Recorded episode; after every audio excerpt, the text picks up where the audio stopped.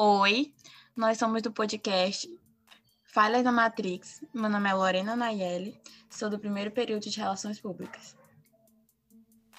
Oi, meu nome é Wilke Severa, também do primeiro período de Relações Públicas. E no episódio de hoje a gente vai falar sobre blackface e tu, tudo que envolve o mundo da, da moda preta. Blackface é uma prática ali de meados do século XIX, ainda até o século XX, no teatro, onde os atores brancos estadunidenses é, pintavam o rosto de tinta preta, é, a boca de tinta vermelha e reproduziam estereótipos de acordo com o que eles achavam que pessoas negras seriam, né? Um personagem ficou muito conhecido nessa prática, nessa prática de blackface, que foi o Sambo. Ele foi esse personagem criado nesse, nesse século XIX, passando para o século XX, e ele representava aquela malandragem que eles achavam que o povo preto é, tinha, representava preguiça e uma forma de escracho, como se ele não quisesse nada, fosse preguiçoso, né? Foi o personagem que, que estereotipou ainda mais a imagem do, do, do povo negro nos Estados Unidos. Representou o que os brancos achavam, né? Para eles, embora, embora é, fosse o povo preto que estava trabalhando, cuidando dos filhos deles, criando os filhos deles, é, plantando a comida que eles comiam, eles ainda assim achavam que o preto era preguiçoso, né?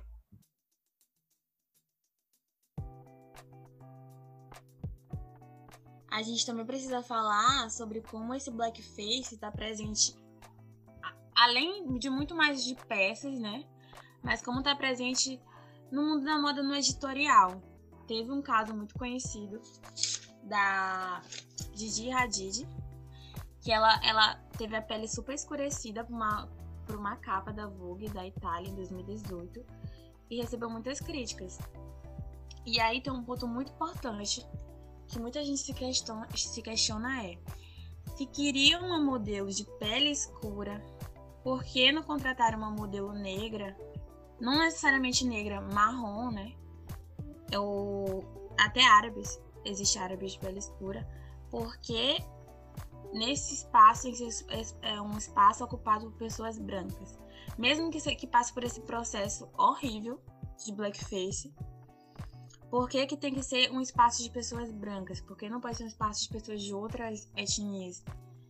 Esse caso ficou conhecido, né, justamente por isso. As pessoas questionavam muito. É... Por que esse espaço tem que ser só de pessoas brancas? Vamos pegar um paralelo que acontece muito no Brasil e teve uma propaganda sobre isso, que foi usarem pessoas não deficientes para fazer propagandas da, da Paralimpíada. É, é o mesmo raciocínio de, de usar pessoas. De deixar pessoas brancas, negras, para fazer um editorial de, para pessoas negras, entre aspas, sabe? Tipo, cara, era só contratar um cara. O que tem de modelo? Modela. Pessoas lindas negras, sabe? Na indústria. E... Inclusive, tem uma fala na série Atlanta que é uma série Nossa, ótima. Inclusive, deixar a dica aqui, assistam Atlanta. Atlanta, assistam na Netflix. É na Netflix, exato. Netflix Isso, paga é... nós.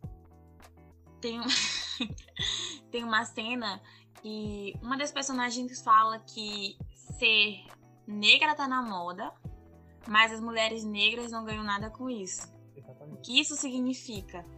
Que ser negro tá na moda, mas não em pessoas negras, entendeu? A estética de ser pessoa negra tá na moda. É considerada uma coisa bonita, mas não pode ser em pessoas negras. É, pode ser na branca, que se pinta de preto, como a gente tem vários sim, exemplos, que, não que necessariamente faz, na moda. Que faz o preenchimento labial.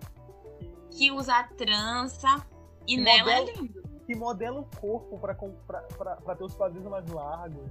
Todos os traços de pessoas negras as pessoas brancas. Elas... Tudo, a, a, tudo. O fogo preto agora é hype. Sim, mas não pode ser nele, tem que ser Exatamente. em outro corpo. O, o, o, preto não pode ser hype. o branco que quer ser negro, ele é o hype. Ele, ele, ele... Sim. Tem uma série de vídeos que é no Instagram do perfil da MC Taya. E ela fala muito sobre a questão do, do ser negro e moda. E como alguns elementos visuais do povo negro, eles só foram considerados bonitos quando chegaram no corpo branco. Por exemplo, alguns elementos visuais que está muito em alta agora. Alongamento de unha, argola, lace, peruca, sabe? Eles só foram validados quando eles partiram por, por corpo branco. Enquanto eles, enquanto eles eram considerados elementos do povo negro, era uma coisa, ah, é da ralé, entendeu? E quando foi para esse corpo branco, foi considerado uma coisa validada, que poderia ser comercializada, entendeu? Sim, sim.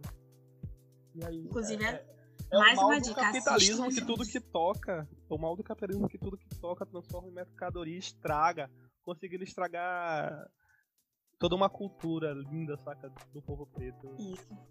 Sendo vendida para para as pessoas brancas consumirem. É, é, Estética preta para branco consumir. Esse vai ser o nome do podcast, inclusive. Se esse podcast continuar, vai ser esse nome. Nossa, sim, sim. Tá aí, fechado. E também a gente tem que falar um pouco ainda sobre isso, sobre essa representação. Quando são mulheres negras, em casos isoladíssimos, quando são mulheres negras que saem nessas capas, como elas são representadas. Tem um texto, né, na verdade é um ensaio sobre esse tema e eles fazem análise sobre nove capas. Não, durante o tempo que eles fazem análise, saíram nove capas, todas com mulheres na frente, né, na Vogue, e apenas três eram com mulheres negras. E eles analisaram que o quê? Em, boa, em todas as capas, as mulheres eram sexualizadas, colocadas em um local de pobreza, embora a Vogue seja uma das, das revistas mais. Como que eu falo? Desse local de luxúria, né, do mundo. Mais emblemática e... do. Isso. E elas eram sempre, sempre sexualizadas. Por exemplo, as mulheres negras, nas, nas três capas analisadas, em comparação com as brancas, elas sempre vinham com uma roupa que desse para aparecer o fundo da calcinha. Enquanto as mulheres brancas, por mais que usassem roupas mais curtas, não aparecia isso. E isso foi, eles constataram que isso apareceu nas duas capas que as mulheres estavam de roupas mais curtas, enquanto na, na capa das mulheres brancas não. É, até quando elas estavam num local considerado de luxúria, ainda assim estava no estereótipo de pobreza, entendeu? Que isso geralmente é relacionado a mulheres negras. Eles ainda fizeram recorte sobre o colorismo, né, sobre tons de pele. As mulheres de pele mais clara eram sexualizadas, enquanto mulher, a mulher de pele escura, a mulher retinta, ela era colocada no, no, no estereótipo de pobreza, né? E, e, isso dá, dá pano pra manga para outro podcast, que é a sexualização dos, do, dos corpos negros. Isso.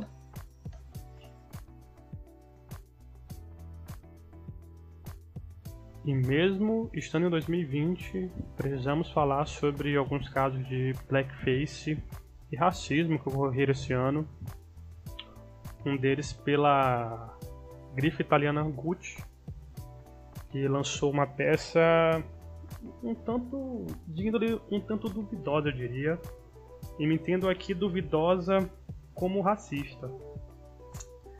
É, foi uma peça que foi lançada em fevereiro que ela tinha referência no, no sambo, que até a Lorena aqui já falou, que foi essa figura que caracterizou o povo negro e estereotipou ainda mais a imagem desse povo negro nos Estados Unidos como um povo preguiçoso, como um povo desleixado, que o, o famoso malandro.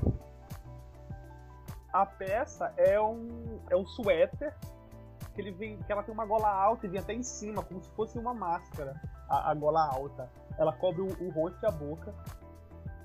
E, enfim, quando foi lançado o, em fevereiro desse, desse, desse ano a peça, ela no, no mesmo dia, tipo, houve tipo um, um, um alvoroço na internet da, do público da Gucci falando, falando sobre E no dia seguinte, a Gucci conseguiu tirar toda a peça do ar. Não tinha mais nem pra venda o negócio. Foi tipo. O desfile, querendo ou não, ele é muito elitista, né? Sim, sim. E geralmente é composto por pessoas brancas. Se passa no olhar de uma pessoa branca, é claro que ele não vai notar. Por Sim. mais que seja uma pessoa super atenada a causas raciais, mas ele não vai notar, não. Eu acho que é sobre isso, sobre a questão, tipo assim. É, a gente tem que ter profissionais negros na moda. E ainda falando sobre pra Black, uma coisa dessa não acontecer, sabe? Tipo assim, Sim. como é que como é que o negócio E não adianta. Sim. Não adianta, por exemplo, ter só, por exemplo, se eu tivesse só modelos negras e os fotógrafos continuassem sendo brancos eles iam, querendo ou não, é, nem, nem, não é nem sobre ser de propósito, né?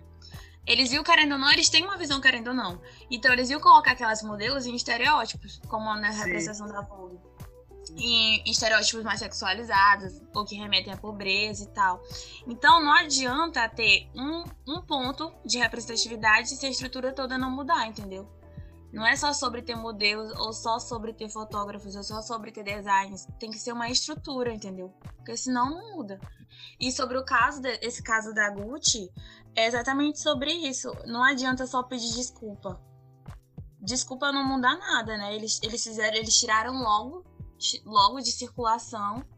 E eles fizeram até um texto, né? Na época, acho que foi no Instagram.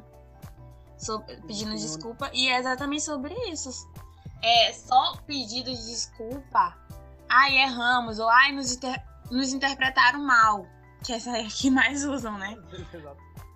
Não, é não sempre, adianta é nada. a desculpa do. Vocês não entenderam o conceito. Isso. Ou vocês são politicamente corretos. E o que, tipo, piorou toda a situação disso é que o, o, o foi lançado no mês de fevereiro nos Estados Unidos que é onde eles celebram o, o, o mês da consciência negra lá. Porque, a deles.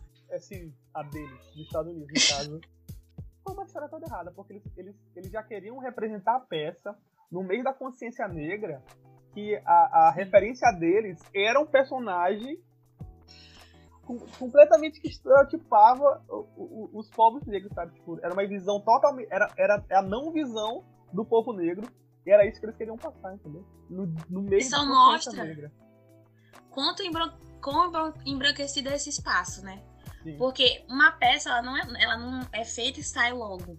Ela tem Sim. todo um processo. O, o processo. Não teve ninguém pra avisar e falar, ó, oh, opa, acho que isso aí não daria muito bem não, né? Isso Exatamente. São né? as pessoas que estão fazendo processo, sabe?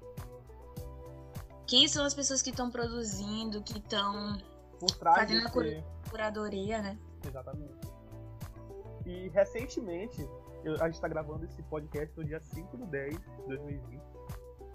E semana passada, mais ou menos, aconteceu um caso tipo revoltante do vice-presidente da Versace. Ele é vice-presidente de uma do setor de, de, de tênis, tênis masculinos do, da, da Versace, de uma grande marca de fashion no mundo. E simplesmente ele estava andando nas ruas de Beverly Hills quando ele foi parado por dois policiais porque ele estava andando com uma sacola da Versace com um tênis que ele tinha feito na loja que ele trabalha. Então, um homem negro, dono do produto que estava ali dentro, o cara trabalhava na Versace, foi parado no, no, num dos maiores centros comerciais do, de Beverly Hills por ser um homem negro, sabe? E, e, a, e, o que é mais revoltante é que não importa, sabe? Não, independente se o cara mora na favela do Rio de Janeiro, seja lá de onde for, ou se o cara é vice-presidente da Versace, andando em Beverly Hills com tênis que ele mesmo produziu e manda foto, entendeu? O cara é abordado pela polícia simplesmente pelo fato de ele ser um homem negro. Isso que é mais revoltante. Ele, ele até falou que é, ele, enquanto homem negro, estava em paz, mas a alma dele, negra, não estava, né? Sim, sim, ele falou isso, ele fez um, um post no, no Instagram e tudo mais. Instagram. sobre. E o, o, próprio Donatello Versace, que é o, o, cara, o cara que deu o um nome à marca, o, Donatello Versace, eles pronunciam. Ele deu a palavra, o pica. O, o, cara ele, ele se pronunciou em, em, enquanto todo esse, esse ocorrido. Mano. E o mais é, engraçado, né, entre aspas, disso tudo foi que o policial que abordou ele queria ele co colocar ele numa posição de louco. Que não, eu não tô te abordando porque tu é negro, tô te abordando porque é um procedimento aqui básico que eu faço com todo mundo. E ele fez só com ele. Exato. E ele tinha apresentado a identidade, né? E é exatamente isso que tu falou, Yuka. É, pode ser a pessoa que é uma das mais ricas lá, pode ser um, é, uma pessoa de favela, mas enquanto ser negro, ocupar uma posição de pessoa negra ainda é perigoso para essa pessoa, independente Exato. da classe social, né? E a gente precisa falar da ascensão desses profissionais negros, que, mano, que é importantíssimo no, no, nesse mundo da moda, para ter a nossa visão, ter, ter um jeito que ele. olhar pelos olhos dele, como eles veem o mundo. Tem o, o nosso queridinho e doido, o novo bilionário da moda, o, o Kanye West da vida. O, que inclusive tá todo mundo com esse AD, esse AD meio Kanye West das ideias, né? Exatamente. Quem dera nós estarmos apenas Kanye West de conta bancária. Exato. A gente tá de, de ideia. Infelizmente estamos Kanye West das ideias. Enfim, o cara, é, tipo, o cara conseguiu. É, esse ano ele conseguiu, pela Forbes, que a Forbes é, contabilizasse a fortuna dele, que ele conseguiu com a marca dele, em parceria com a Adidas, que é uma marca, uma marca chamada Easy, que é. Eles fazem famosíssimos e ele tem a linha de roupa dele também tem o Vô Diablo, que ele é do time de criadores hoje em dia da Louis Vuitton, mas ele tem a própria marca dele, que se você não conhece, você morou num buraco durante todo o ano passado, todo 2019, Ou você é branco. 2020. Se você não conhece o homem, não sei o que você está fazendo na vida. Ele tem a marca chamada Off-White, que é a, a, marca mais hype beast de streetwear, de moda de rua do universo tem um ponto dessa questão do, do Kanye West, que quando ele lançou se eu não me engano, foi aquele desfile para apresentar os tênis. Eu acho que foi sobre os tênis, né? Ele primeiro fez a, essa aparição em Paris, que é um ambiente super elitizado ali, geralmente mais frequentado por pessoas brancas, e lá ele foi extremamente criticado. Falaram que não era o local dele, inclusive depois disso. Ele fez é, esse desfile novamente em Nova York, ali naquele centro urbano, várias pessoas negras, né? que puderam a, é, assistir, inclusive teve apoio da, do, é, do Jay-Z, da Beyoncé, da Rihanna e tal. O próprio e lá ele foi. Ele, ele foi um cara que apoiou muito o, o Kanye West. Ele era, era ele era stylist do Kanye West. E aí ele foi super aclamado. E aí depois ele, ele foi pro Instagram e falou que será se é, ele não é o local dele, a moda não é local para ele, porque ele até se considera o Robin Hood da moda, da moda né? ele, é... quer fazer, ele quer fazer moda para aquelas pessoas que não que não estão lá no foco de, de, quem tá fazendo moda agora. Sim. Né? As pessoas da rua, os jovens de rua, da, na verdade, não de rua necessariamente, mas que estão naquele centro urbano, negros, nem, nem, necessariamente negros, né? Mas jovens, que não têm esse acesso a essa moda, de certa forma, elitizada, né? É o, o famoso streetwear, a moda de rua e ele mudou, né, essa indústria de, de, tênis, de certa forma, ele lançou um conceito novo. E, inclusive, ele tá postando muita coisa nas redes sociais, lançando um novo. É um novo conceito. Não sei se a gente já tá aberto para aceitar esse conceito. Inclusive, ele tá recebendo muitas críticas. Sim. Mas a gente não tá aceitando, a gente ainda não tem a mente que o Kanye, que o Kanye West já tem. o Kanye West, ele, ele já se curou do coronavírus, ele tá em 2030. ele tá em 2030. É isso. Esse foi mais um episódio do nosso podcast Falhas na Matrix. Espero que vocês tenham gostado. Acompanhe a gente e é isso. Tchau, tchau.